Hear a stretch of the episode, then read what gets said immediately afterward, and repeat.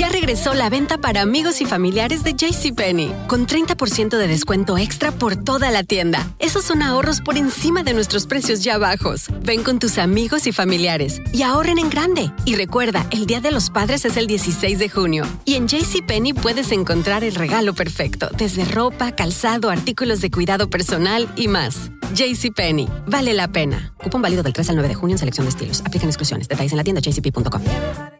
¿Qué tal amigos? Soy Sandarti y quiero invitarlos a mi nuevo gran show. El nuevo Game Show. Cash. El peso del dinero. A partir del domingo 9 de junio a las 8. Por Univisión.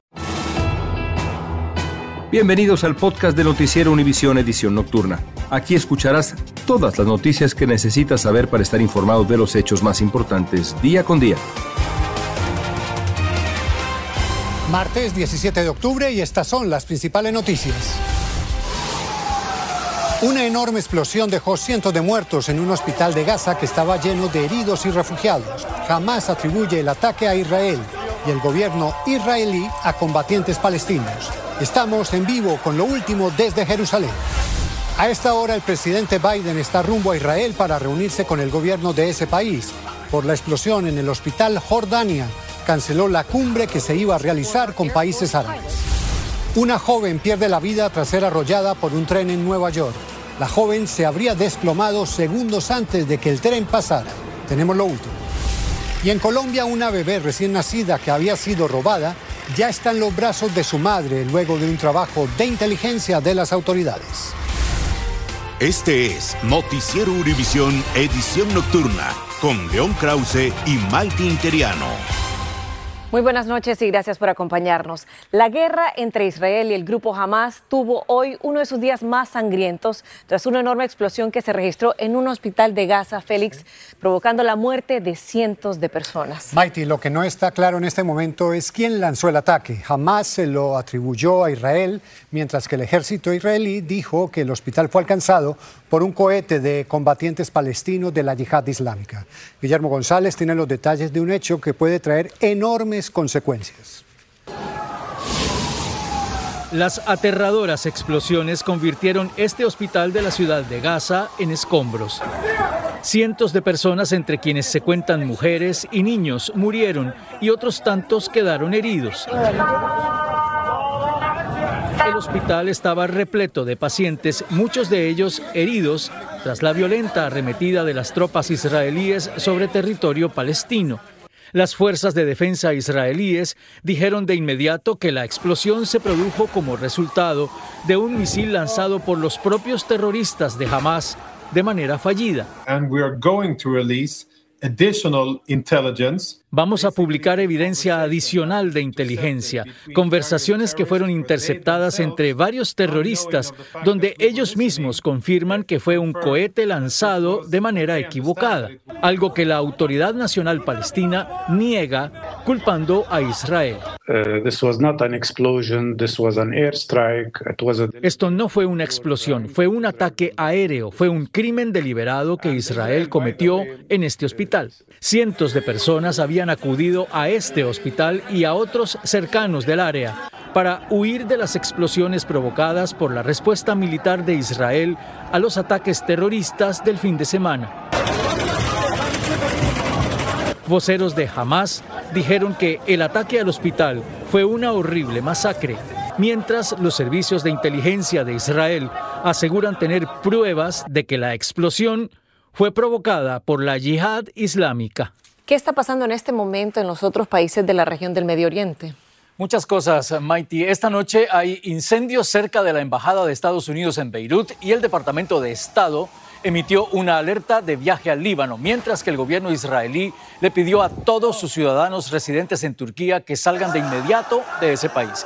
Mientras el régimen teocrático de Irán, con consecuencias de gran alcance, es la amenaza que ha lanzado Irán esta noche. Félix. Muy complicada la situación, Guillermo. Gracias. Entre tanto, el presidente Biden dijo en un comunicado estar totalmente indignado y profundamente entristecido por la explosión en el hospital y por la terrible pérdida de vidas que ha provocado. El mandatario también dijo que Estados Unidos defiende inequívocamente la protección de la vida de los civiles durante los conflictos. Biden está viajando a esta hora rumbo a Israel para reunirse con el gobierno del principal aliado en el Medio Oriente. Pero la cumbre de Jordania con representantes de países árabes fue cancelada después de la explosión. Y desde que estalló esta guerra el pasado 7 de octubre, autoridades de Gaza dicen que unos 2.778 palestinos han muerto y cerca de 10.000 han resultado heridos. En Israel, las autoridades dicen que 1.400 israelíes han muerto y al menos 199 han sido tomados como rehenes. Pablo Monsalvo está en vivo desde Jerusalén con lo último de un día que ha sido muy, pero muy complicado en este conflicto. Pablo y no sabe Félix lo que se espera para hoy. Todas las predicciones dicen que será mucho, mucho más complicado aún, sobre todo por la llegada inminente del presidente de los Estados Unidos, Biden. La explosión en ese hospital bautista de la franja de Gaza no ha hecho más que elevar la tensión. Un hospital que además se usaba como refugio para muchas de las personas que intentan ponerse a salvo de las bombas israelíes. Para hoy, el Consejo de Seguridad de la ONU ha pedido de Rusia, ha llamado a una reunión extraordinaria de la cual dicen que van a participar participar también eh, representantes del gobierno de Palestina y de este país para intentar esclarecer qué es lo que ha pasado porque las acusaciones continúan siendo cruzadas y sobre todo Israel ha publicado en distintas redes sociales supuestas pruebas de cómo ese lanzamiento fallido terminó golpeando a la propia gente que estaba tratando de ponerse a salvo. Las protestas por primera vez estallaron también anoche en la vecina Cisjordania, en la Riviera Occidental, allí en la principal ciudad Ramala la gente fue a lanzar piedras contra la sede de su propio gobierno palestino porque creen no está siendo lo suficientemente duro en condenar lo que ellos creen son durísimas acciones por parte del gobierno de este país. Eh, como señalabas, las citas del presidente Biden en la vecina Jordania con los representantes de Egipto, de Palestina, han sido canceladas y esto complica muchísimo el eh, intento de éxito eh, de tratar de traer un poco de calma a la zona por parte del presidente de los Estados Unidos porque solo va a mantener citas con el primer Netanyahu y con una parte de este grave conflicto, que es la parte israelí. Por otro lado, ayer eh, Hamas dijo que estaba dispuesta a liberar a alguno de los rehenes si Israel detenía de manera inmediata los bombardeos. Israel sostiene que es una medida de distracción y que no tiene ninguna veracidad esta propuesta. Félix. Pablo, eh, la situación es muy complicada y sea lo que sea que explique Israel, las pruebas que pueda presentar para tratar de señalar que no fueron ellos los responsables, lo cierto es que en el mundo árabe no les van a creer. Ya muchos países han emitido comunicados culpabilizando de este hecho directamente a Israel. Esto complica el panorama y pone más riesgos al viaje del presidente absolutamente no solo no creen los pueblos árabes, no creen los gobiernos. Por eso Jordania en el día de hoy, Egipto han cancelado la cita con Biden. La Hezbollah, una agrupación terrorista que opera en el sur del Líbano, ha convocado para hoy el mayor día de ira mundial, se refieren obviamente al mundo árabe, contra Israel por este incidente que ellos creen es responsabilidad absoluta del Estado judío. Eh, sobre la tensión, los misiles no paran de caer en distintas ciudades. Anoche, el canciller, que es el primer ministro de Alemania, Scholz, estaba a punto de tomar un avión de regreso a Berlín después de una visita aquí que tenía el mismo objetivo de la de Biden el día de hoy, que es intentar mediar en este conflicto. Y los misiles empezaron a caer cerca del aeropuerto y él mismo tuvo que tirarse a tierra con todo su equipo. Eso realmente podría ser dramático si pasa cuando esté el presidente Biden aquí. Mighty, regreso contigo. Gracias, Pablo. El paso fronterizo de Rafah conecta la franja de Gaza con Egipto y es la única puerta que no está controlada directamente por Israel, por lo que se ha convertido en la única vía de escape para los habitantes de la franja de Gaza. Tras el ataque de Hamas, Israel instauró un bloqueo sobre la franja y todas las mercancías que entren requieren de su aprobación, no permitiendo el acceso de alimentos, de agua o combustible desde el pasado 7 de octubre. Entre los meses de enero a julio de este año, unas 27 mil personas al mes cruzaron por Rafah, a pesar de que se requiere un permiso para hacerlo. Hoy, miles de palestinos se agolpan junto al paso con la esperanza de que el Cairo dé luz verde para su apertura. Y más de la crisis, miles de ciudadanos turcos se congregaron frente al consulado israelí en Estambul para protestar por la muerte de cientos de personas en el ataque a un hospital de Gaza del que les hemos hablado. Israel negó haber disparado contra el centro médico y responsabilidad, como también le hemos dicho, a una milicia aliada de Hamas. Las fuerzas de seguridad turcas usaron gas pimienta y cañones de agua para dispersar a los manifestantes. Estás escuchando la edición nocturna de Noticiero Univisión.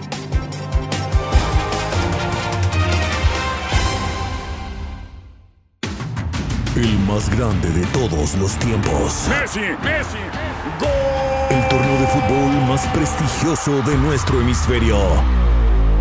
16 países. 14 ciudades. Un continente. Los ojos del mundo están en. ¡Goloso! La Copa América. Comenzando el 20 de junio a las 7, 6 Centro 4 Pacífico por Univisión. Continuamos con el podcast de la edición nocturna de Noticiero Univisión. Y miembros de la comunidad palestina de Plainfield, Illinois, velaron hoy al niño de seis años que murió a puñaladas por un hombre que atacó a la madre y luego asesinó al pequeño. Joseph Cuba, de 71 años, ha sido, ha sido acusado de asesinato, intento de asesinato y de cometer un crimen de odio. Cuba dijo que a la madre, que mientras la atacaba, que todos los musulmanes deben morir. Viviana Ávila asistió a la vigilia y nos tiene el reporte. Con un minuto de silencio comenzó una emotiva vigilia en este centro recreativo de Plainfield, Illinois. Decenas rindieron tributo al pequeño de seis años, Wadia Alfayumi, cuyo asesinato a puñaladas conmocionó a esta comunidad y al país entero. No solo por la crueldad de su muerte, sino porque el motivo de este hecho se investiga como un crimen de odio por ser musulmán. El papá del niño recibió muestras de apoyo de la comunidad. Y estamos para apoyar, no importa qué nacionalidad somos, de dónde somos. En realidad ahorita somos uno. Estamos muy tristes que este pasó, pero en realidad es algo que ocurre en, en la comunidad para los, los, musulmanes, los palestinos, los que no son uh, la parte de la mayoría en Plainfield. Es algo que es nuestra realidad. Esta noche, en medio del dolor de los asistentes y de carteles como el de esta familia de que no son una amenaza, el mensaje fue también para combatir el odio. Todos son iguales. Stop. Que tenemos que estar más unidos, que tenemos que tener más tolerancia. El alcalde de la población de 45 mil habitantes, quien lideró este acto conmemorativo, dijo que este crimen no representa los valores de su comunidad. Nunca hemos tenido esta clase de incidentes, de crímenes de odio, dijo el alcalde. La vigilia ocurre un día después del multitudinario funeral del menor, al que no pudo asistir su mamá, quien se encuentra en el hospital después de sobrevivir tras 12 puñaladas.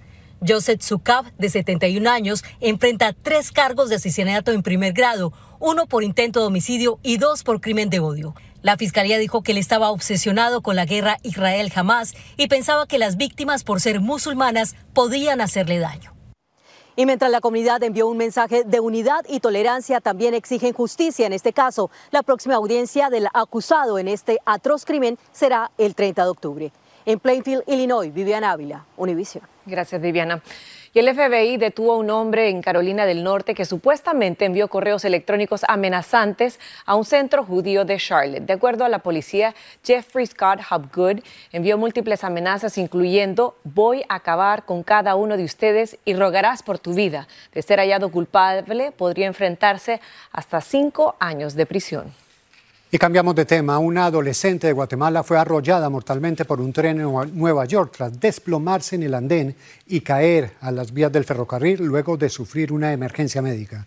Según las autoridades, el operador de tren la vio caer y frenó, pero no pudo evitar la tragedia. Fabiola Galindo, en vivo, tiene los detalles de lo sucedido. Miles de personas se dirigían a trabajar esta mañana a bordo del metro en Nueva York cuando la tragedia se les cruzó en el camino. Uy, me asusté y yo algo pasó. Porque el señor era, oh my God, oh my God. Y yo algo pasó. Cuando miré estaba el tren parado. Esta pasajera describe el momento en el que un tren atropelló a Jessica Marlene Axac Huarcas, una joven guatemalteca de 18 años que iba a trabajar a las seis y media de la mañana cuando inesperadamente se desmayó y cayó sobre los rieles. Yo quería mucho mi nena. La hermana de la víctima cuenta entre lágrimas que Jessica llegó a Estados Unidos hace dos años y se dirigía a trabajar a una tienda de empanadas en Manhattan. Ella es una persona normal. Asegura que no tenía problemas médicos. De acuerdo con las autoridades, el conductor del tren logró ver a la joven en los rieles y a pesar de aplicar el freno de emergencia, no logró detener el tren a tiempo. De acuerdo con el video capturado en las cámaras de vigilancia, Jessica no se protegió al caer. En Nueva York, Fabiola Galindo, Univisión. Y una estudiante del primer año de la Universidad Texas AM fue encontrada muerta en el exterior de un edificio estudiantil luego que aparentemente cayera desde el balcón de un tercer piso. La joven fue identificada como Brittany Romero, una estudiante de medicina. Las autoridades esperan ahora los resultados de una autopsia. Y preocupados por el impacto que podrían tener los recortes presupuestarios del próximo año, trabajadores del Poder Judicial en México están protestando porque podrían ver afectadas sus prestaciones. Los empleados se fueron a la huelga y bloquearon importantes vías del país. Alejandro Madrigal nos tiene los detalles de esta disputa laboral. Así es como trabajadores del Poder Judicial defendieron sus derechos al salir a las calles para denunciar por segundo día consecutivo que una iniciativa del presidente Andrés Manuel López Obrador busca quitarles prestaciones de ley. ¡No son privilegios! ¡Son nuestros derechos! Paralizaron la capital mexicana y al menos 10 estados del país con sus protestas. Y es que esta iniciativa de Morena, el partido del presidente López Obrador, plantea eliminar 13 de los 14 fideicomisos o contratos para financiar programas del Poder Judicial, entre pensiones y apoyos para viviendas a magistrados, jueces, ministros y trabajadores, recursos que ascenderían a más de 800 millones de dólares. Es un precedente gravísimo, pero además están afectando a personas de carne y hueso. Esta iniciativa se basa en un informe de 2018 de la Auditoría Superior de la Federación, quien detectó que de los recursos destinados a pensiones solo se usaba el 4.8%. Sin embargo, se reportaba que se utilizaban en su totalidad. Sus choferes, sus ayudantes, el pago de sus trabajadores domésticos, sus comilonas, sus cirugías plásticas. La propuesta de ley es una lucha del Ejecutivo contra el Poder Judicial y las constantes acusaciones de corrupción que el presidente López Obrador ha hecho, entre ellas el sueldo de 35 mil dólares mensuales que ganan los ministros. ¿Ustedes quieren que sigamos solapando la corrupción? ¿Ustedes quieren que sigamos manteniendo los privilegios? La iniciativa continúa discutiéndose en el Congreso mexicano y para mañana también se anunciaron más bloqueos. Alejandro, como nos decías, la iniciativa está a esta hora en manos del Congreso. ¿Qué se espera que pase esta noche? Mira, esta discusión se prevé que termine hasta la medianoche, Félix, y posteriormente sea votada, pero se han dado también con todos los legisladores de la oposición contra los de Morena, pero sin duda hoy quedará aprobada porque Morena en la Cámara de Diputados es mayoría y también sin duda será un duro revés del Ejecutivo al Poder Judicial en un conflicto que lleva ya varios meses y una de las palabras que más se escucha es venganza. Maiti, así las cosas. Estaremos pendientes. Gracias, Alejandro. Y la policía de Colombia rescató sana y salva a una bebé de 25 días de nacida que había sido raptada. Según las autoridades, una mujer engañó a la madre de la recién nacida ofreciéndole regalos y asistencia económica. La secuestradora había perdido recientemente a su hija, por lo que decidió cometer el delito. La mujer fue acusada de secuestro simple agravado. Y en México se confirmó la muerte a tiros de Bruno Plácido Baleiro, el líder del grupo de autodefensas de guerreros conocido como UPOEG. La víctima perdió la vida junto a otro hombre en las afueras de la Secretaría de Salud de, Salud de Chilpancingo. Plácido Valero no tenía escolta y recientemente se le había retirado un vehículo blindado. Continuamos con el podcast de la edición nocturna de Noticiero Univisión. En Francia, el Palacio de Versalles fue evacuado por segunda vez en cuatro días por motivos de seguridad. Francia elevó su nivel de alerta terrorista tras el ataque realizado recientemente en una escuela por un presunto extremista islámico. El Museo del Louvre en París también fue evacuado el fin de semana por amenazas de bomba. La cantante Britney Spears reveló que durante su relación con Justin Timberlake quedó embarazada y tuvo un aborto. Las declaraciones salieron a la luz poco antes del lanzamiento de su autobiografía The Woman in Me, que se publica el próximo 24 de octubre. Spears y Timberlake estuvieron juntos entre 1999 y 2002. Continuamos con el podcast de la edición nocturna de Noticiero Univisión.